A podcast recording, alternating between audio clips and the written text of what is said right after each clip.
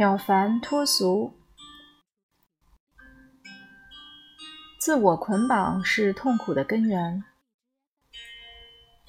作为人的大悲哀是，自己身上有的痛苦和快乐，我们感受得到；对别人的快乐和痛苦，我们基本上很少去感应，很少去在乎，因为不在乎。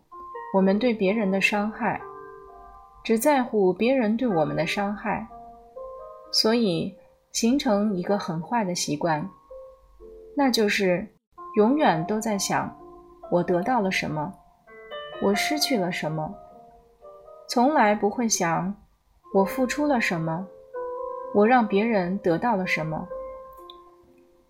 我们都做都在所求。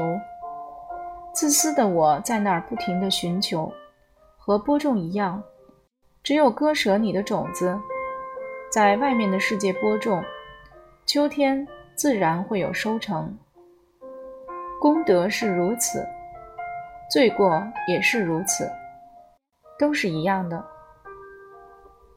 对一件快乐的事，我们总重复去想它，就让人感觉。这个世界除了快乐就没有其他了。有些事情是痛苦的，你越回忆就越痛苦，完全掉入它的漩涡，好像这个世界就只剩下痛苦，它变成你生活的全部。事实实际上，我们的生活本身就是喜怒哀乐，所有情绪。完全是因为我执在主导。我认为应该这样，我认为应该那样。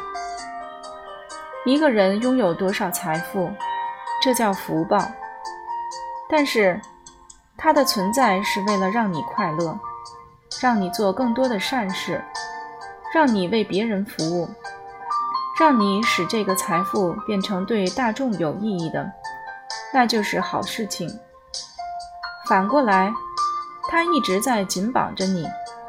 亲情越多，友情越多，财富越来越多，而你的心眼就越来越小，它就变成痛苦的根源。自私会让我们无限放大和自己有关的所有事情，也因此淡化了别人在我们眼里的重要性。自私会产生什么样的结果呢？当我们为了自己的所有去不断占有和争夺时，这些带给我们的快乐和痛苦也会被无限放大。因为我们只关注自己，所以本身可能不至于多大的痛苦或是多大的欢乐，在我们自私的作用下就会被扩大。以至于我们的内心会陷入无限的悲痛或是无比的亢奋当中。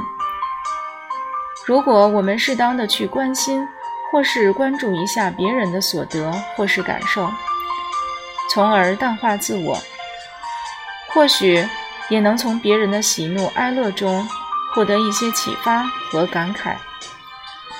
那么，如此回头在看待我们自己的生活时，就会平静许多，不会大喜，也不会大悲。